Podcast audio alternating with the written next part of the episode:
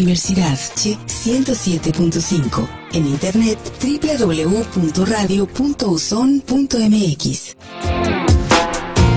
Bienvenidos a este podcast. En esta ocasión les vamos a hablar sobre algunos programas de agua pluvial en la Ciudad de México. Hola, ¿qué tal? Es un gusto estar con ustedes. Mi nombre es Manuel Villeda.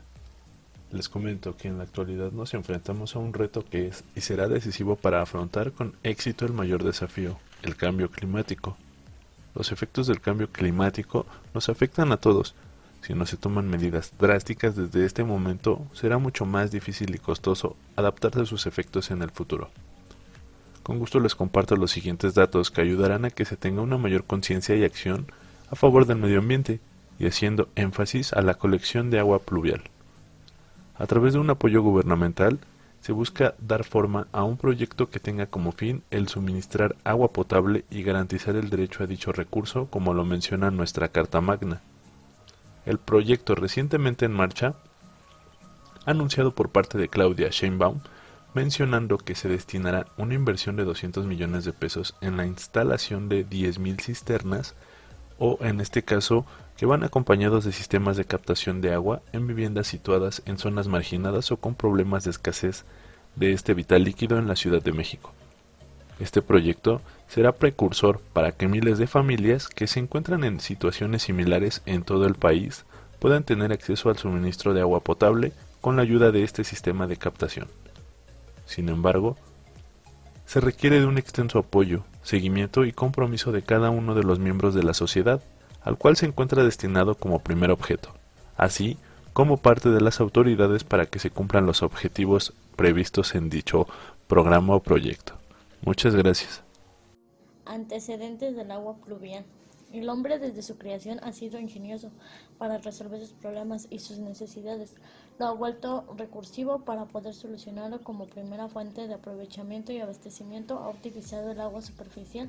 Por ende, las primeras civilizaciones se establecieron en la orilla de los ríos para su aprovechamiento como transporte y consumo diario.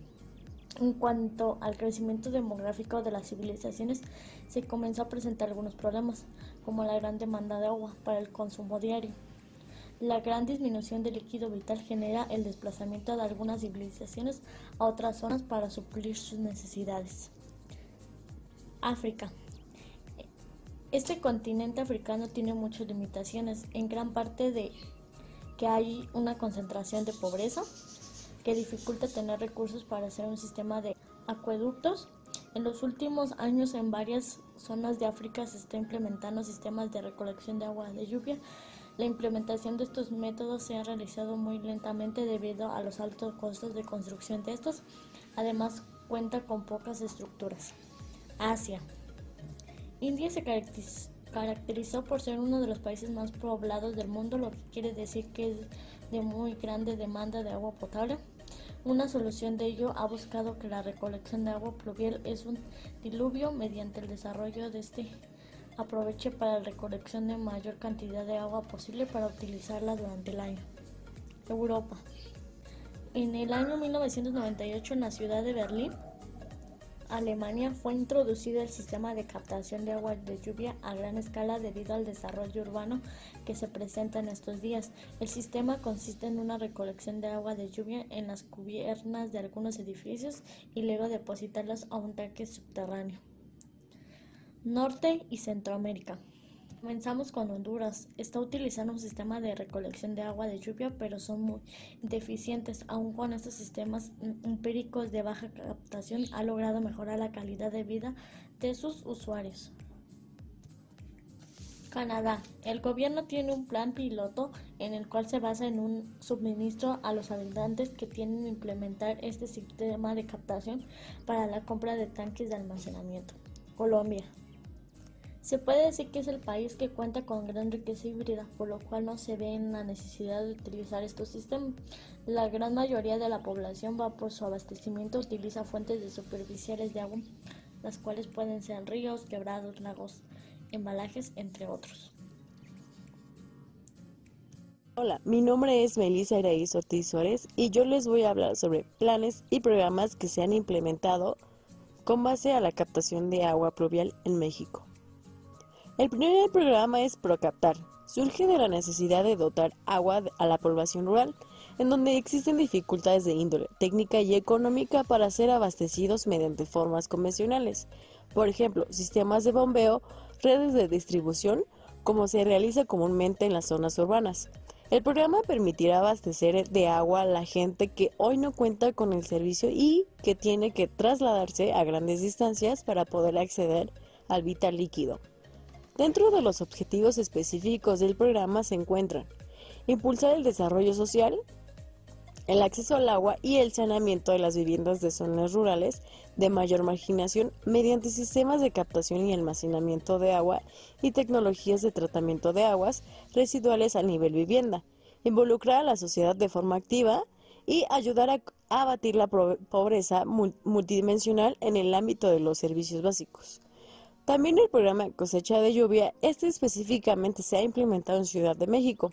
Es un programa social operado por la Secretaría de Medio Ambiente a través de la, Dirección General de Coordinación y Políticas y Cultura Ambiental que tiene como propósito mejorar el abasto de agua de personas que viven en colonias de bajos ingresos, como la instalación de sistemas de cosecha de lluvia.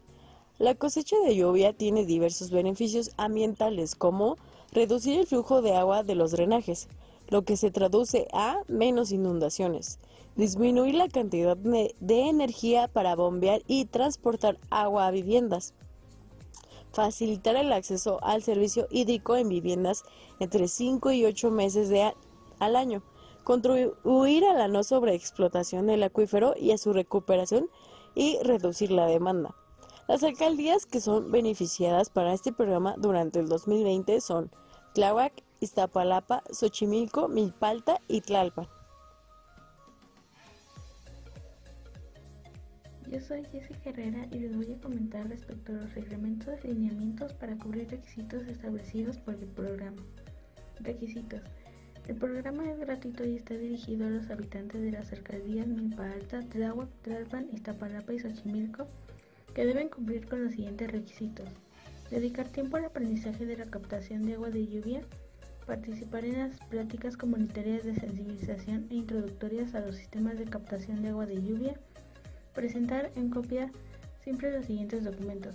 Solicitud de inscripción y carta compromiso, comprobante de domicilio, identificación oficial, CUR, recibo predial, constancia u opinión técnica de uso de suelo. Además, se debe tomar en cuenta que no debe negarse a las visitas técnicas de seguimiento, agredir de forma física o al personal operativo del programa, ni mucho menos incumplir con la instalación del sistema de captación de agua de lluvia. Retos para el desarrollo sustentable urbano y ambiental. Con base en los Objetivos de Desarrollo Sostenible, mejor conocidos como ODS, se plantearon por el lado urbano el Objetivo 8 acerca del trabajo decente y crecimiento económico y el Objetivo 9 de Industria, Innovación e Infraestructura. Ahora, por otra parte, en ambiental se plantearon el Objetivo 6 de agua limpia y saneamiento, el 7 de energía asequible y no contaminante, el 11 de ciudades y comunidades sostenibles, el 13 de acción por el clima, el 14 de vida submarina y por último el número 15 acerca de la vida de ecosistemas terrestres. Hola, buenas tardes, yo soy Carlos Alvarado y les hablaré acerca de la importancia que tiene la recolección pluvial en nuestro tiempo. También de lo importante que los 17 objetivos del desarrollo sostenible estén cada día más en boca de más personas.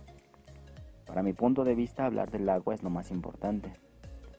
Y hablar de recolección pluvial es tan prudente justo ahora, ya que es bien sabido que el agua para consumo humano llegará a su límite tarde o temprano. Y la dieta a base de carne del hemisferio occidental es el principal problema, ya que para alimentar a todo ese ganado es necesario cultivar toneladas y toneladas de maíz y soya, y esto requiere grandes cantidades de energía y de agua. Si seguimos a este ritmo, un tercio de la población mundial comenzará a tener problemas antes del 2025 y para eso solo faltan 5 años. La situación empeorará a niveles catastróficos, ya que hay estudios, que por cierto no son muy públicos, que revelan que si el mundo no modifica sus hábitos alimenticios, para el año 2050 se podría agotar el vital líquido en la Tierra. ¿De verdad queremos esto? ¿Por qué hacer a un lado la mirada? Sería un error épico e irreversible pensar que no nos alcanzará en esta vida a nosotros. Y será aún peor saber que estuvo en nuestras manos, que fue algo que vimos venir y tranquilamente no actuamos. Cada día los datos serán más duros y las noticias de escasez a nivel global serán más comunes. Debemos actuar ya con nuestras propias manos o con nuestros propios ojos solamente nos tocará ver el inicio del fin. Espero de antemano hayan disfrutado este podcast y nos vemos en la siguiente emisión. Hasta luego.